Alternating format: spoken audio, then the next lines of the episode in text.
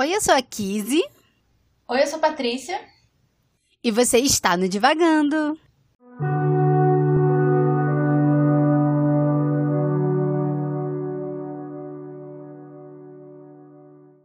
Oi, pessoal, bem-vindos a mais um episódio do Divagando. Esse que é o nosso último episódio dessa temporada.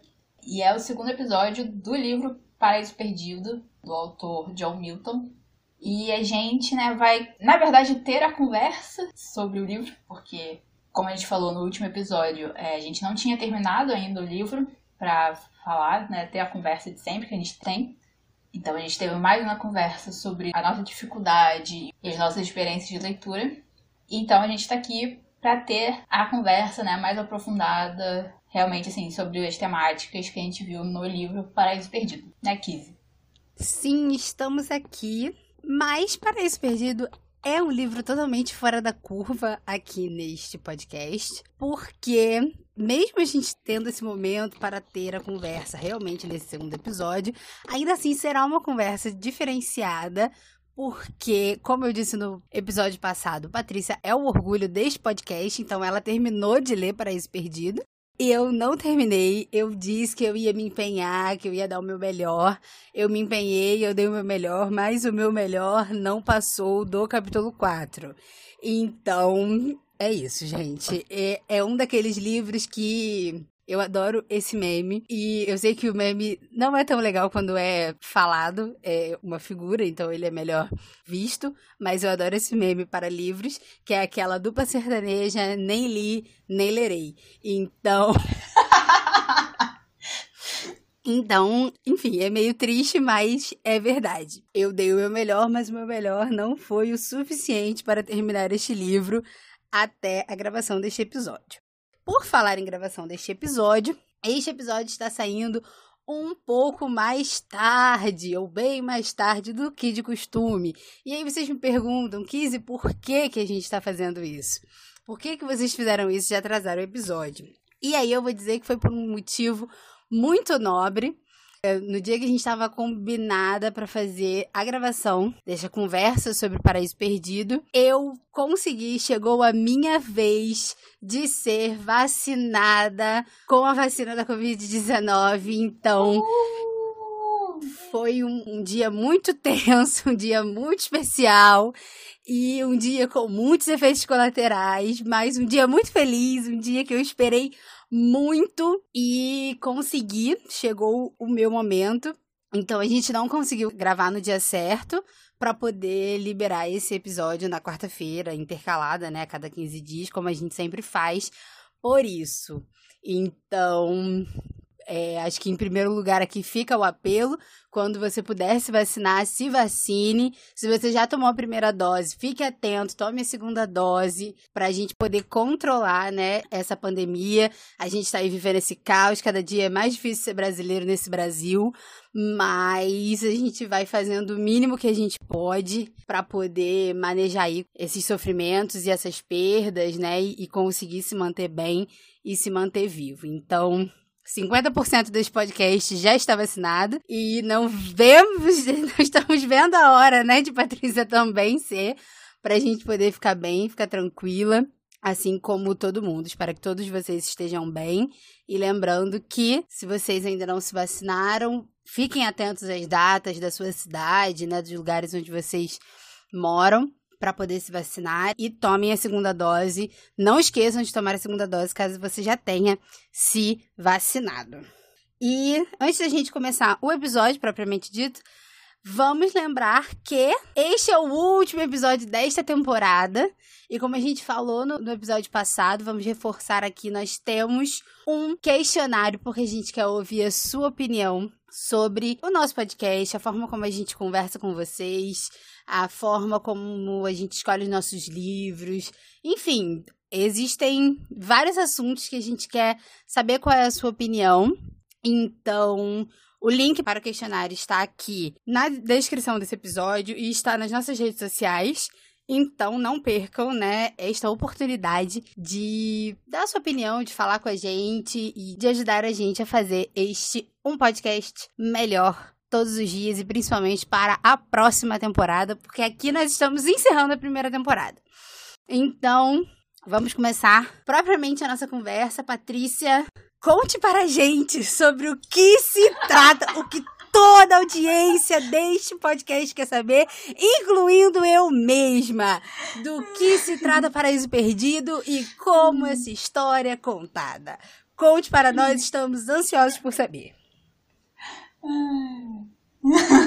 Ai. Bem, primeiro, tomem a vacina, tomem a primeira dose, tomem a segunda dose assim que vocês puderem. Eu tô aqui ansiosa, ainda vai, provavelmente vai demorar um pouco, mas vai acontecer. Responda o questionário também, é muito importante. Mas Paraíso Perdido, né, como a gente já falou no primeiro episódio, é um poema épico. A lá Ilíada, Odisseia, Divina Comédia, Eneida, e conta a história né, da queda dos seres humanos no Jardim do Éden. E quando eu digo seres humanos, eu quero dizer Adão e Eva. Só que, diferente de como é contado né, na Bíblia, a história começa com a queda de Lúcifer, né? A revolta dele, a rebelião dele e dos outros anjos, como ele cai, como ele sai do inferno, como ele descobre né, a nova criação de Deus, que é a Terra e o ser humano, e ele resolve fazer a sua vingança contra Deus através do homem e consegue né, entrar no Jardim do Éden, entrar no paraíso, para tentar Adão e Eva com a fruta da árvore do conhecimento, da vida da morte, enfim. E aí, como isso se dá e qual é a consequência disso para o ser humano, que é a sua expulsão do Jardim do Éden, com a promessa, né, da vinda do Messias, que vai pisar a cabeça da serpente, vai derrotar Satanás. É um poema muito interessante, assim, de ser lido, muito difícil. Não vou mentir, assim, é, é, bem complicado, é bem difícil. Quando eu terminei, eu, eu me senti o Leonardo DiCaprio do Titanic, eu sou o dono do mundo. Mas é muito interessante ver como esse autor, né, do século XVII, como ele entendia a história em si, né, do Jardim do Éden e da queda do homem, e como ele resolve contar essa história, né, tirando do plano de fundo o inimigo e colocando, né, como um dos protagonistas dessa história, e como ele vai passando, né, do inferno para a terra, para o céu, como ele traz Deus, os anjos, Adão e Eva, os animais, o próprio Satã e os outros demônios. É muito interessante, é muito interessante. E as referências são muito ricas. Às vezes elas parecem muito aleatórias, mas elas são muito ricas. E pelo menos para mim, assim, parece tem uma coisa da época, sabe? De tipo, você misturar a ciência da época, a astronomia da época, a astrologia da época, com os conhecimentos, né, alquímicos, com os conhecimentos biológicos, com toda a crença, né, judaico-cristã e todas as referências da mitologia grega, mitologia romana e outras mitologias, né, mitologia persa, mitologia indiana, Além disso, sim, a geografia da época, porque ele menciona, tipo, lugares né, que tinham sido entre vários milhares de aspas descobertos recentemente, né, no século anterior do que ele estava escrevendo. E é muito interessante porque na minha edição, é, no final, traz algumas discussões sobre né, algumas interpretações que a crítica, tanto da época quanto mais recente, tem desse livro, as discussões que ele traz, né? Inclusive se o John Milton estava sendo herético ou não nessa contação de história dele. Então, é um livro muito rico, muito interessante. Se você é interessado nesse assunto, se você gosta de desafios, é um livro muito interessante de ser lido. Eu, obviamente, não gosto de desafios. Se eu não estou entendendo o que eu estou lendo, se eu não consigo me reconhecer como uma pessoa alfabetizada, então fica difícil mesmo para mim. Mas eu não quero desanimar ninguém. Eu só quero que, caso você não consiga ler também, só quero aqui ser solidária e deixar claro que eu também não consegui. E é isso. A gente admira muito as pessoas que conseguem, mas nem todo mundo teve esta sorte na vida. Mas é, no episódio passado a gente terminou com você falando sobre como a pessoa muito inteligente que você é, você estava conseguindo já perceber referências, as similaridades ou as referências entre Frankenstein e Paraíso Perdido, porque é, se você não ouviu, né, se nosso ouvinte aqui nunca leu Frankenstein ou ainda não escutou o nosso episódio, Então, se você ainda não escutou nesse episódio, escute, é o, são, é o livro anterior. Em Frankenstein, a criatura lê alguns livros, né, que compõem ali a sua formação, e um deles é Paraíso Perdido. E aí a Patrícia, ali nos três primeiros capítulos, já tinha dado sinais, né, de vida, né, que havia vida naquele livro. Então, diga, Patrícia, conte para a gente como foi interpretar esse livro à luz de Frankenstein. Eu acho que, assim, tem duas coisas que são muito interessantes, assim, dos dois livros. E os dois, eles falam bastante sobre essa questão, né, da criação, né? Você criar algo ou alguém, enfim. O tema central, obviamente, de Frankenstein é esse, né? O Victor dá vida a uma criatura e as consequências, né, da criação dele, inclusive da falta de reflexão dele em relação a essa criação, como a gente falou várias vezes nos episódios, né, sobre Frankenstein, e eu acho que assim, o ponto principal, que pelo menos ficou para mim de Paraíso Perdido, é exatamente essa criação de Deus, sabe? Por que, que Deus foi criando as coisas e os seres? Porque primeiro ele cria os anjos, né? E aí tem essa rebelião, tem essa queda. E aí disso ele resolve, tipo, não, vou criar um novo mundo e uma nova criatura. E ela vai ser diferente dessas criaturas que eu criei antes. Porque elas não vão conhecer o bem ou o mal, mas eu vou colocar uma árvore dentro, né, do lugar onde eles moram, desse jardim que eles moram. E vou proibir eles de comerem. E se eles comerem, eles vão conhecer a morte. Eles vão, né, ser expulsos desse paraíso. E é uma coisa que existe esse questionamento, né? Satã meio que passa muito superficialmente nessa questão, mas o Adão ele vai e ele chega mais ou menos a perguntar isso. Ou ele pergunta diretamente para um dos anjos que ele tem uma conversa, porque no momento ele tem uma conversa com um anjo chamado Rafael, no outro ele tem com um anjo chamado Miguel. E ele faz essa pergunta. E o Ojo meio que, pelo menos né, do que eu consegui entender dali, ele não responde diretamente, mas você como leitor, até porque você acompanha as conversas entre Deus Pai e Deus Filho, porque tem essa separação também, é, acaba que o filho, que posteriormente vai encarnar como Jesus, ele tem essa figura, né, diferenciada por mais que a trindade exista e, e a trindade é um ser só. E eu nunca entendi direito a trindade. que a minha criação cristã me falhou nisso. Mas enfim, tem essa figura do pai e do filho. Então você meio que tem uma ideia de por que, que Deus tem de novo esse surto criativo, basicamente. E é meio isso, assim, é meio tipo, eu vou consertar o que não deu certo antes, mas ao mesmo tempo eu acho que assim, isso é meio que entra na discussão assim de por que e como e o que que o John Milton estava pensando e né, qual era a fé dele, o que ele acreditava e como ele passa isso no livro. Porque, pelo que eu entendi, assim, do pós-fácil, né, dos, dos aparatos do livro, assim, existe essa discussão. Que basicamente, né, tanto a rebelião do Lúcifer quanto a criação e a queda do homem, na verdade, eram obras para glorificar e colocar né, o filho no seu lugar de direito de herdeiro, assim, porque basicamente Satã ele se revolta por isso, porque Deus traz o filho acima né, da hierarquia dos outros dos anjos, enfim, e aí, assim, não fica muito explicado se esse filho, por exemplo, seria um anjo que foi promovido a meio Deus, porque também não explica direito, assim, qual é a diferença entre Deus e os anjos entre, em si, porque eles são personagens nessa história, mas ao mesmo tempo, assim, Deus é tudo e é a natureza e, e enfim.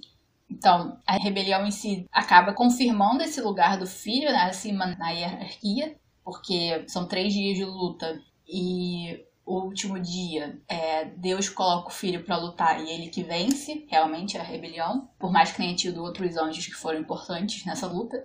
E de alguma forma muito misteriosa, Satã consegue realmente sair do inferno, que era a prisão dele, transformando essa prisão no reino dele, e consegue chegar e entrar no paraíso mesmo com toda a guarda né, dos anjos, toda a guarda celestial cuidando daquele lugar. E ele consegue enganar a Eva e consegue fazer com que ambos caiam e pequem, né? E faz a promessa, né, pro homem de que a descendência dele, né, alguém da descendência dele, vai derrotar Satã no futuro. E aí vira essa metáfora, né, de pisar na cabeça da serpente. Que inclusive, nossa, falando nisso, é, a partir do momento que Satã. Os spoilers, gente, desculpa, mas eu preciso falar disso. Do momento que, assim, o Satã possui a serpente, né? Tipo, a serpente tá dormindo, ele possui a serpente. E aí faz toda a tentação, né? Conversa com a Eva, convence ela a comer do fruto. E aí a Eva convence Convence não, porque no livro é, ela vai, conta do que tinha acontecido, que ela tinha conversado com a serpente, e que a serpente tinha dito que o fruto que tinha dado para ela a capacidade, né, de falar e de pensar. E aí ele fica, ah não, você caiu, você pecou e não sei o que, mas eu te amo muito, então eu vou cair com você. E depois, logo depois isso passa ele come o fruto, um fica culpando o outro, e ele obviamente está culpando ela, quando ele tomou a decisão de comer junto, de cair junto. E aí, a partir daí, né, cada menção aos demônios, ao inferno e etc., acaba virando junto uma menção também a serpentes. E aí acaba tendo essa demonização, né, da figura da serpente, da cobra, etc. E que para mim foi muito vívida, porque eu tô no momento, tipo, eu sou uma pessoa assim, que eu tenho muito medo de cobra. Quando eu digo muito medo de cobra, é tipo assim, tá passando alguma coisa na TV que tem cobra, eu passo correndo, sabe? E aí é uma coisa que, tipo, a minha psicóloga tá trabalhando comigo, porque existe sim arquétipos e questões simbológicas em relação às serpentes que são boas e que são enfim, eu tô entrando no. no falando várias coisas. É, mas é, tem uma cena que, tipo, né, o Satã volta, entre aspas, vitorioso, né? Porque ele conseguiu corromper né, essa criatura nova de Deus. E aí ele chega e aí os demônios começam né, a parabenizar ele, não sei o quê. E de repente, assim, todos os demônios começam a virar cobras. E aí eles saem dali, e aí todos os que estavam fora também começam a virar cobras. E é tipo, se eu tivesse lido isso em outro momento da minha vida, eu só tinha largado o livro e, e deitado em posição fetal. Enfim, acabei falando várias coisas aí. O que você acha do que eu falei, Kizzy? Muitas informações, muitas informações. Eu acho que a primeira que, que captou foi quando você falou que eu não entendo muito bem para que serve a Trindade. Talvez eu não seja a melhor pessoa para explicar. Talvez não. Podem conter erros teológicos na minha parca explicação? Sim, pode conter. Mas, pelo que eu entendi que você explicou, que aparece no livro, né? E pelo que eu sei do conceito da Trindade, eles se diferem aí um pouco de como é representado no livro. Por quê? Até onde eu sei na minha explicação, perdoem qualquer falha, é que, enfim, a Trindade é um único Deus só não existem três deuses, né? O cristianismo é um, uma das poucas, talvez a única religião monoteísta. Não sei se existem outras. Não, existem sim. Mas enfim, é uma religião monoteísta. Então, existe um único Deus. E esse Deus tem funções diferentes, né? Uhum. Ele se apresenta em funções diferentes. Então, seria o Pai, o Filho e o Espírito Santo, né? Então, aí o Pai seria o Deus criador, o Deus de guerra, né? O Deus que protegeu seu povo no deserto. Essa representatividade, esse Deus, e aí entra aí uma aspas muito grande aí, porque, enfim, é muito a minha interpretação também, né, a partir do que eu conheço e do que eu vivo, né, tanto religiosamente quanto né, fora da religião, né, enfim, é um Deus muito bélico, né? Um Deus que está ali prometendo é, uma terra, né? É, protegendo um povo no deserto, encaminhando reis. E é um Deus muito político ali também, né? Porque é um Deus bélico. E aí, enfim, ele tem a promessa de que o homem vai vencer, né? Essa serpente, né? Vai vencer o maligno. Então ele se apresenta, né? O próprio Deus se apresenta na terra. E aí ele ganha a face de Jesus, né? E aí é uma outra parte dessa trindade. Aí é é o, o Salvador, né? A pessoa que veio falar que Deus é bom, que ele dá a vida eterna, que ele perdoa pecados e que ele propõe uma paz interior, né? Uma vida um pouco melhor para a pessoa, não monetariamente como a gente vê hoje nas televisões da vida, mas uma paz, né? Uma vida de prosperidade não financeira, mas uma vida de prosperidade afetiva, né? Interior, né? Emocional, vamos dizer assim. E aí, quando esse Jesus é acusado, crucificado, morto, ressuscitado e ascende aos céus. A partir de então vem a terceira face desse Deus, né, que é o consolador, que é quem fica no interior dessas pessoas, né? Das pessoas que acreditam nesse Deus, que servem esse Deus, que fica com elas. Então, assim, é tudo o mesmo Deus, né? Mas esse Deus se apresenta de forma diferente para que as pessoas consigam, né, entender que existem momentos diferentes da vida, né? Talvez. E talvez a utilidade mesmo eu não sei muito bem explicar. Mas. Tem coisas que você sabe por que isso. Você passou 26 anos da sua vida aprendendo. Mas na hora de explicar mesmo, assim, do nada, a gente fica um pouco na dúvida.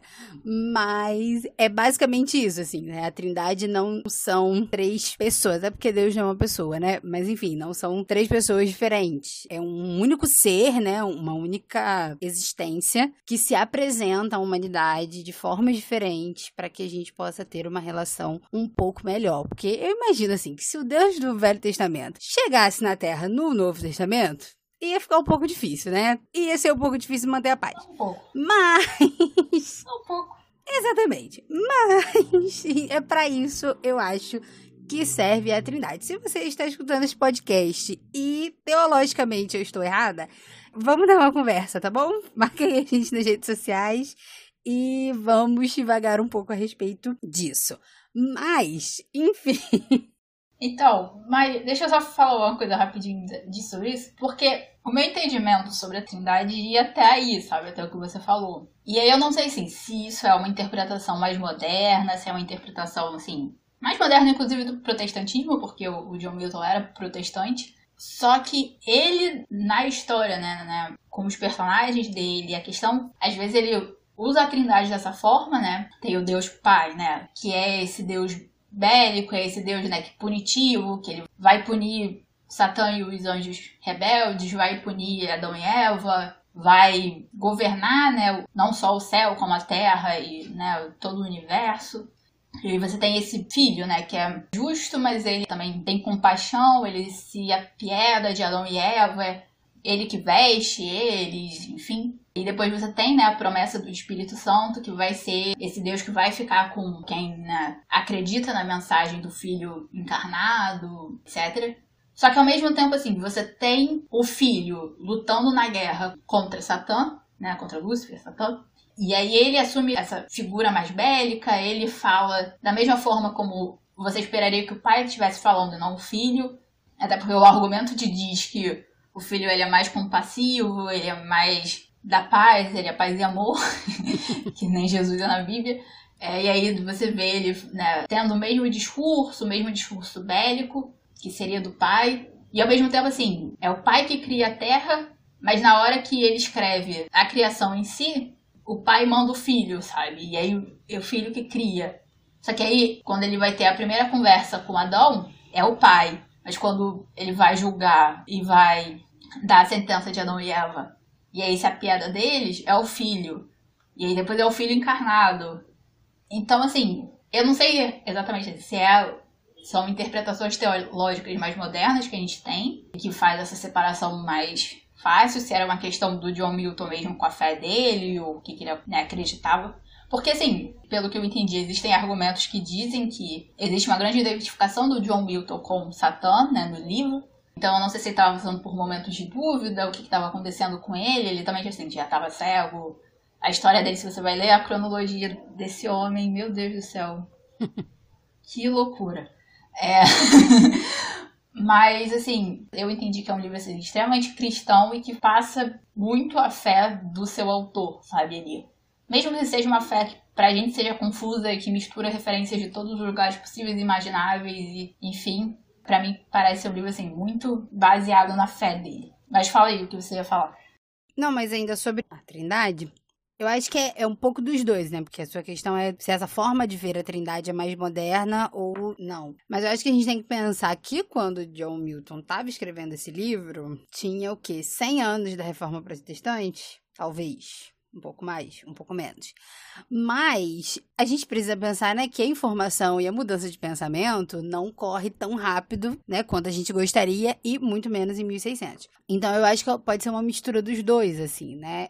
Ser uma visão antiga, né, da Trindade, mas também ser uma forma poética, né? E aí com a toda a licença poética que um autor, né, tem para escrever o seu próprio livro. Então, com toda essa licença poética, então eu acho que ele tem ali a liberdade para fantasiar e ficcionar tudo dentro da própria fé, até porque é uma forma de romancear aí essa fé e essa mitologia que ele acreditava, né? Essa religião que ele tinha. E lembrando que não é um texto religioso. né? Por mais que tenha essa temática religiosa, ele não é um, um livro oficial, né? De nenhuma religião, pelo menos não que eu saiba.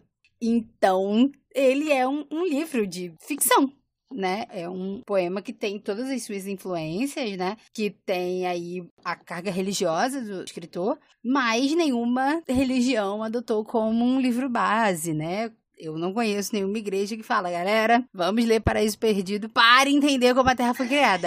Graças a Deus isso não acontece. Se isso acontecesse na IBD da minha igreja, eu estaria longe há muito tempo, chorando horrores. E é isso, assim, basicamente. Mais uma outra coisa que você falou aí, e aí você deu muita ênfase, né? Aí no seu resumo, enfim, nos seus comentários, foi sobre a tentação, né? Que Adão e Eva sofrem por Lúcifer quando possui a serpente. E aí a questão da escolha de Eva e de Adão, se foi escolha, se foi tentação. Conte-nos mais a respeito disso. É, eu vou falar, só que aí eu lembrei que faltou eu falar uma coisa sobre Frankenstein. E aí eu acho que vai entrar também nisso que eu vou falar sobre Adão e Eva, especificamente. Que, assim, né, eu tava falando da questão da criação né? Como ela é básica para os dois livros, Frankenstein e Paraíso Perdido. Mas aí o que eu acho que eu quis dizer no final do último episódio, e depois fica ainda mais claro, é essa identificação muito clara da criatura. E assim, né, a leitura de Paraíso Perdido foi formativa para ele, né? E provavelmente assim, criou essa identificação muito grande dele, né, com Adão e com o próprio Satã, sabe? Eu acho que ficou uma coisa dúbia na cabeça dele. Porque ele era para ser, entre aspas, né, o Adão de uma nova espécie, e ele acabou virando o demônio do Victor. E aí é isso, assim, a criatura fala como né, o livro é escrito, fala como né, a história é narrada, os personagens falam em Paraíso Perdido. E provavelmente, assim, a semente da vingança né, que a criatura vai fazer contra o seu criador também surge dali, porque né, acaba que são duas histórias de vingança, a história da vingança de Satã e a história da vingança da criatura, né, contra o seu criador. E aí a questão, né, que eu acho que é a mais irritante de Paraíso Perdido, no final das contas, de todas elas, é exatamente assim, se a gente vai pensar, né, tipo, é, em como a queda se dá ali, né, na narrativa do livro, e como essa vingança de Satã se dá, e se dá exatamente pela Eva, que é colocada como sexo frágil e a mais fraca, e inclusive, assim, isso foi uma coisa que eu achei esquisita também, porque o Jardim do Éden, ele é colocado como paraíso, só que várias coisas ali são, assim, coisas que a gente não imagina que aconteceriam num paraíso, né, tipo, eles têm o, o, trabalho deles, né? Tipo, é um trabalho tranquilo, porque eles estão lá, tipo, colhendo frutos e andando com os animais. eles não estão conversando, porque na Bíblia eles conversam com os animais e os animais perdem a capacidade de falar quando, né, depois da queda, e no livro não, eles, os animais não falam, não têm essa capacidade. E, inclusive, assim, o momento que a tentação em si, que acontece com a Eva o que acontece é, né, eles acordam de manhã e aí eles vão trabalhar, né, vão colher os frutos que eles precisam colher, é, enfim. E aí a Eva fala com ele assim, ah, a gente vai trabalhar mais rápido se a gente se separar e cada um fizer a sua coisa. Só que o Adão já tinha sido é, avisado pelo anjo Rafael de que o Satã estava tentando entrar no paraíso para tentar eles. E aí o Adão diz, não, a gente tem que ficar junto e etc. E aí a insiste, e aí ele meio que fala assim, ah, faz o que você quiser então. Não desse jeito, né? Mas o que ele fala, mas é meio assim, sabe? E é meio com aquele tom assim de pai quando fala isso, né? Tipo, ah, se você acha que você é tão bonzão, vai lá e faz e depois não vem chorar e migar quando você cair com a cara no chão. E aí eles se separam, e aí a serpente, né, possuída pelo Satã, encontra a Eva, convence ela a comer do fruto e depois ela leva pro Adão, e é o que eu já, tipo, já contei antes. E aí eu acho que essa demonização da Eva, sabe? Me irrita, assim, me irrita profundamente. Inclusive, algumas das notas, né, depois que acontece a queda, falam sobre a questão, né, que, tipo, terem juntado a, a, a imagem da Eva com a imagem da serpente. Isso, obviamente, assim, é, você tá lidando ali com dois arquétipos do homem e da mulher, né, dois símbolos. Isso, obviamente, vai e fez, e a gente, né, tem estudos sobre isso, culturalmente o que isso causou, né, em relação à misoginia e ao machismo e tudo mais, como essa imagem dessa mulher, né, que é mais fraca e que é frágil e que é apenas assim uma figura de beleza e que né, é inferior ao homem, como isso tudo né, é, é muito presente no livro E é muito, irritante para mim hoje em dia ler, sabe? Como mulher. Porque, inclusive, assim, eu acho que isso que é um pouco interessante, assim, o João Milton ele dá uma, uma, uma brecha, assim, para outras interpretações, mas você vê, assim, que né, o que ele tá escrevendo é para te levar por esse caminho tradicional em relação a Eva, mas você vê momentos que, por exemplo, assim, quando o Rafael tá conversando com Adão, não fica claro se ela tá junto, se ela não tá junto, quando ela tá junto. O Rafael, tipo, não olha para ela porque ela tá nua, sabe? é, mas aí depois ela sai, mas depois ele diz que, ele, que ela não saiu e, sabe, assim. E era uma coisa assim, se ela tivesse ficado, participado ativamente da conversa, ela tava avisada também, né? De qualquer coisa esquisita fora do normal que aconteceu, é porque isso daqui tá acontecendo. O Adão fala, virar depois para ela e falar assim, olha só, eu fui avisado que isso vai acontecer, não causa o mesmo efeito, sabe? Então, sei lá, tipo, é muito. É muito irritante e eu entendo que, assim, é a visão da época. Ele é um homem, inclusive na cronologia depois dele fala que teve um momento da vida que, tipo, ele tinha várias filhas. Ele casou três vezes e ele teve várias filhas. E teve uma hora que, tipo, as filhas viraram a cara pra ele. É, eu, quando eu passei, né, a queda, eu falei assim, ah, é por isso que elas viraram a cara pra ele. Mas é isso, assim, essa representação, sabe? E acaba que nem a serpente vira uma figura demonizada. E mesmo assim, né, a criatura pediu a sua Eva pro seu criador, né? Sei lá, é interessante essa situação ali. E aí, só fazer um adendo, é um adendo muito curto, que eu já falei bastante agora. Mas eu tava vendo um post pela internet da vida, e que tava falando, né, da... Eu não vou lembrar exatamente qual povo, assim, mas um povo da América Latina, que adorava o deus serpente, né? E aí a gente também pensa na interpretação cristã da época que tá em Paraíso Perdido também, em relação a isso. Mas eles adoravam o deus serpente e tinha toda essa relação né, no culto com as serpentes, enfim. Que era tipo. A serpente tinha dado. tinha criado o mundo, tinha dado a luz ao mundo. E eles achavam, né, que a boca da serpente era tipo a vagina que tinha dado a luz ao mundo. E aí alguém embaixo, né, postou uma foto que era, tipo, da boca aberta de uma serpente. E, assim, o céu da boca da serpente era bem o formato, sabe, de uma vagina. E eu fiquei muito impressionada com isso. Mas, enfim, era só um adendo muito aleatório que eu fiz. Essa situação. Ok, mais um conhecimento para a nossa lista de conhecimentos adquiridos neste podcast. muitas coisas, muitas coisas a se falar, assim. Mas essa representação de Eva pelo John Milton é nada novo sob o sol, né? Porque Sim. é isso mesmo aí que a gente tem visto desde que o mundo é mundo, né? E é esta interpretação que se tem da Bíblia, né? Inclusive, desde que o mundo é mundo, né? De que Eva é essa figura perigosa, né? E essa figura que não serve para nada, não ser para trazer desgraça para a humanidade, né? Porque é exatamente isso que ela faz. Né? É exatamente essa interpretação que se tem dela. Mas conforme você foi falando, né, sobre essa visão da Eva de, de, sexo frágil, né, de menos importante, de que não sabe tomar decisões corretas, né, ela também se contrapõe à figura da mulher ambiciosa, né, da mulher que engana é, que está errada porque tem vontades, né, acima das do seu marido, então, ele mesmo ele proibindo, ela engana para poder conseguir o que quer, né? Então aí se a gente for procurar aí na nossa, nas nossas obras de ficção, a gente tem inúmeras, né? Ou essa representação, né, de inferioridade ou dessa superioridade ruim, né? Dessa ambição destruidora, né? De que vai causar riscos para toda a humanidade quando essas mulheres resolvem fazer o que elas querem.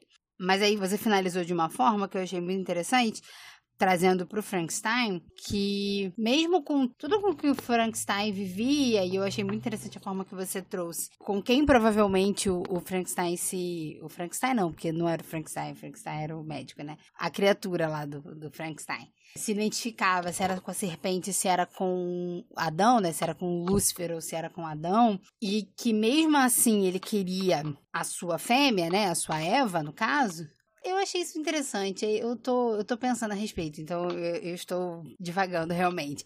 Mas Uma coisa que me ocorreu, assim, né, ouvindo você falar, é porque Adão justamente faz a merda, né? Eva faz a merda, mas eles estão ali juntos, né? Eles são expulsos juntos do paraíso e são condenados a uma vida fora do paraíso, mas juntos, né? Eles podem passar desgraças, vão morrer, vão conhecer as dores, né? A Eva vai conhecer as dores do parto e tudo mais. Mas eles vão estar juntos, né? Eles não vão ser condenados a uma vida de solidão, por exemplo, né?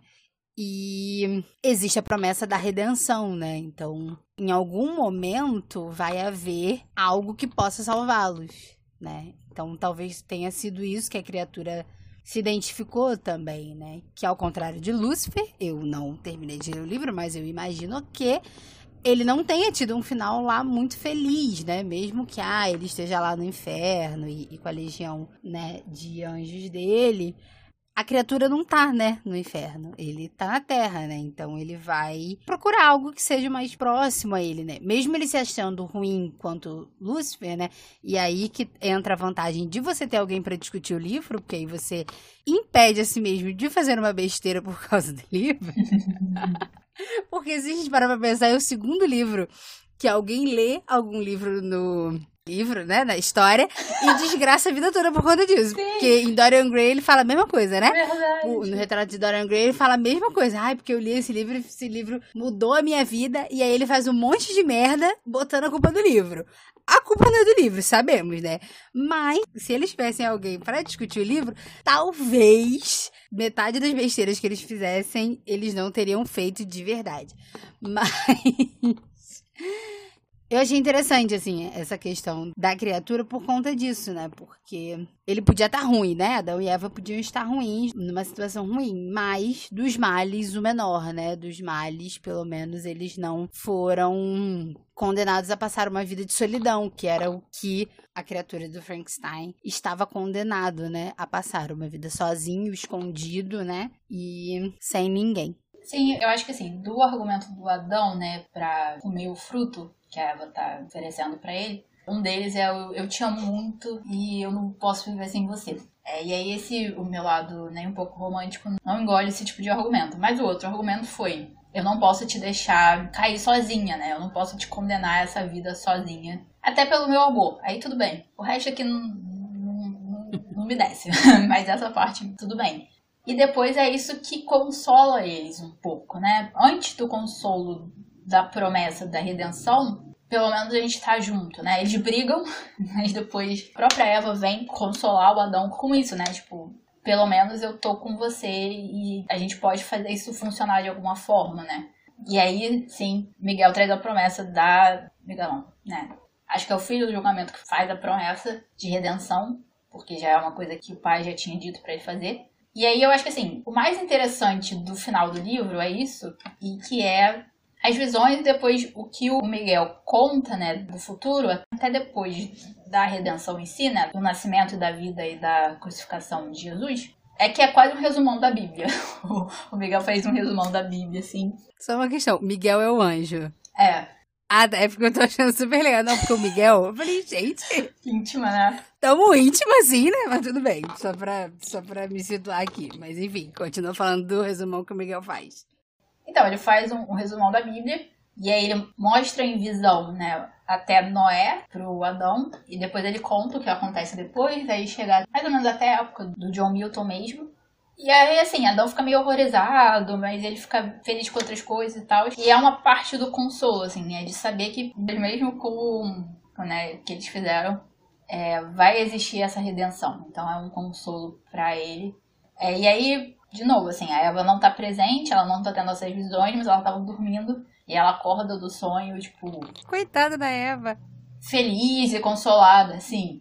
Sim, coitada.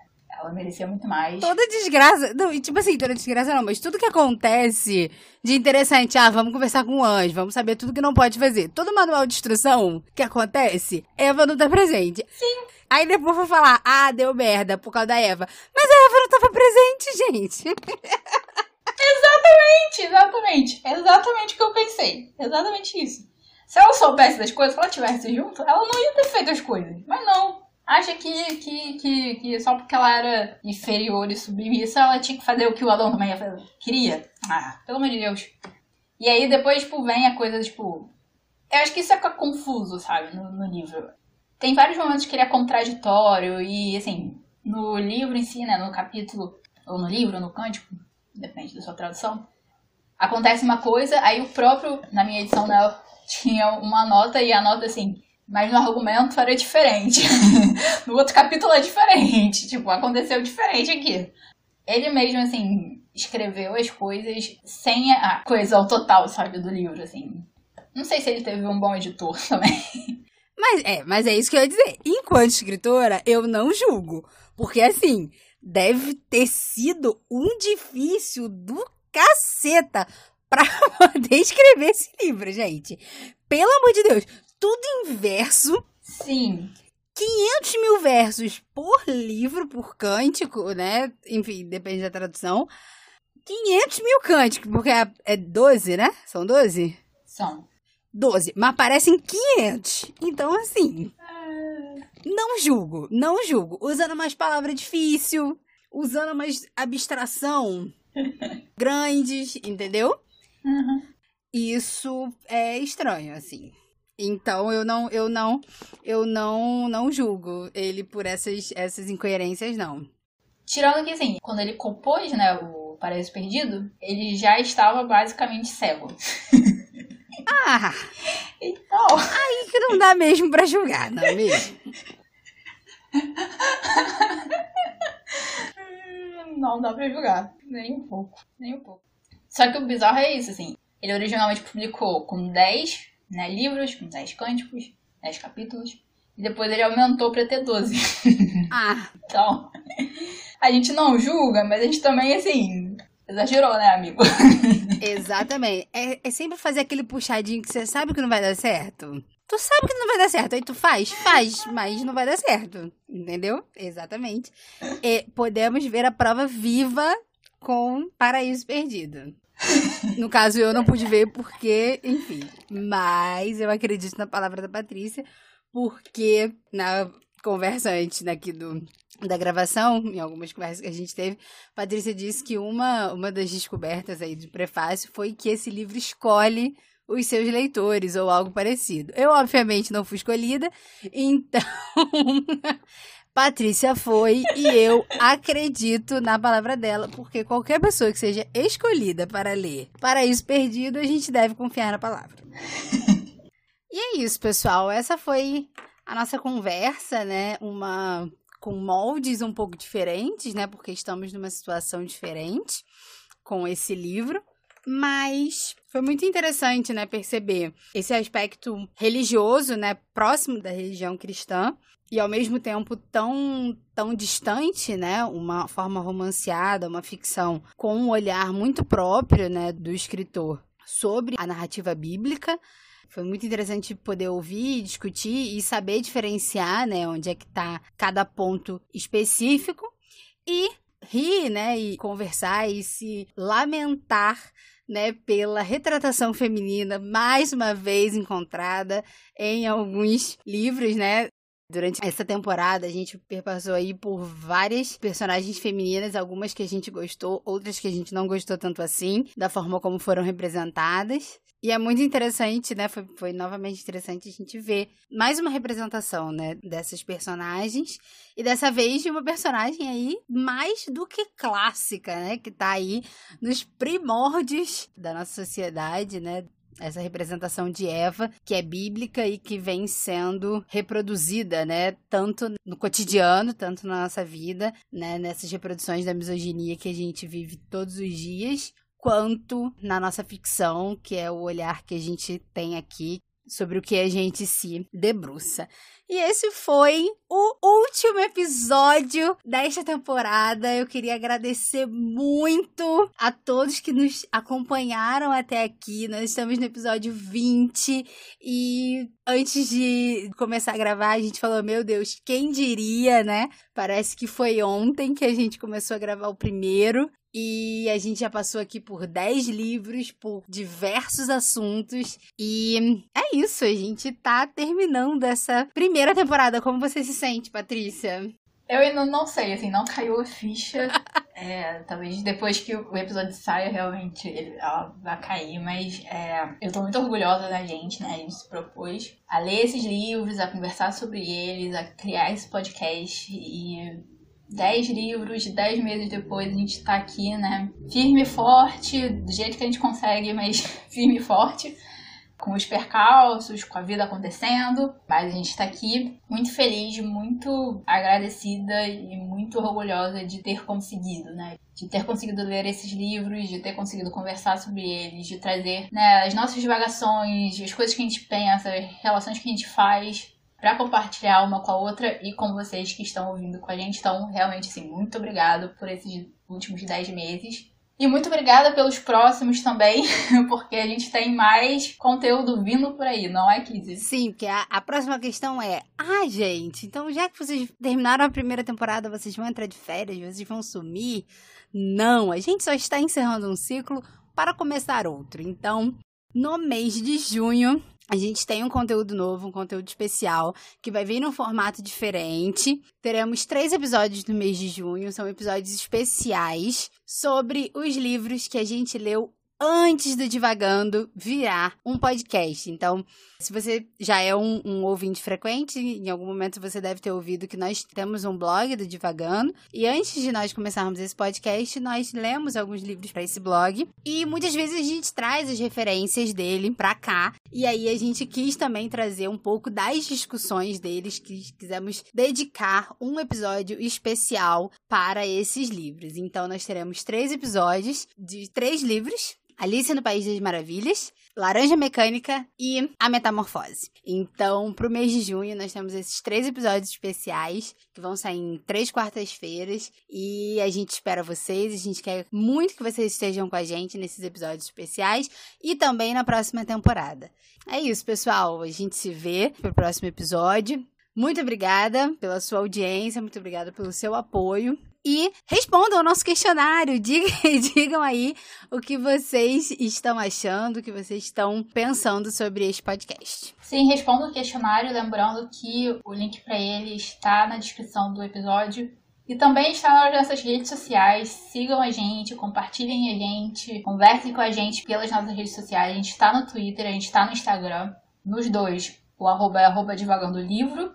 E a gente também tem um canal no YouTube, se vocês gostam do YouTube, se gostam de ouvir por lá, também se inscrevam lá, ouçam por lá, comentem por lá, porque a gente gosta muito de ouvir o que vocês estão falando. E é pelas redes sociais e é pelo questionário que a gente vai saber o que vocês estão gostando, o que vocês não estão gostando, o que vocês querem mais, o que vocês querem menos, o que vocês querem de diferente. Então, interajam com a gente. Lembrando, arroba Devagando Livro, Twitter, Instagram. E é isso, pessoal. Um grande beijo para vocês. Muito obrigada por terem ouvido todos os episódios dessa temporada. E a gente volta em julho com os especiais e depois com a nossa segunda temporada, que vai ser muito legal e a gente tem já novidades que a gente vai anunciar depois para vocês. Então, um beijo, obrigada e até o próximo episódio. Beijo, pessoal. Até o próximo episódio. Tchau, tchau.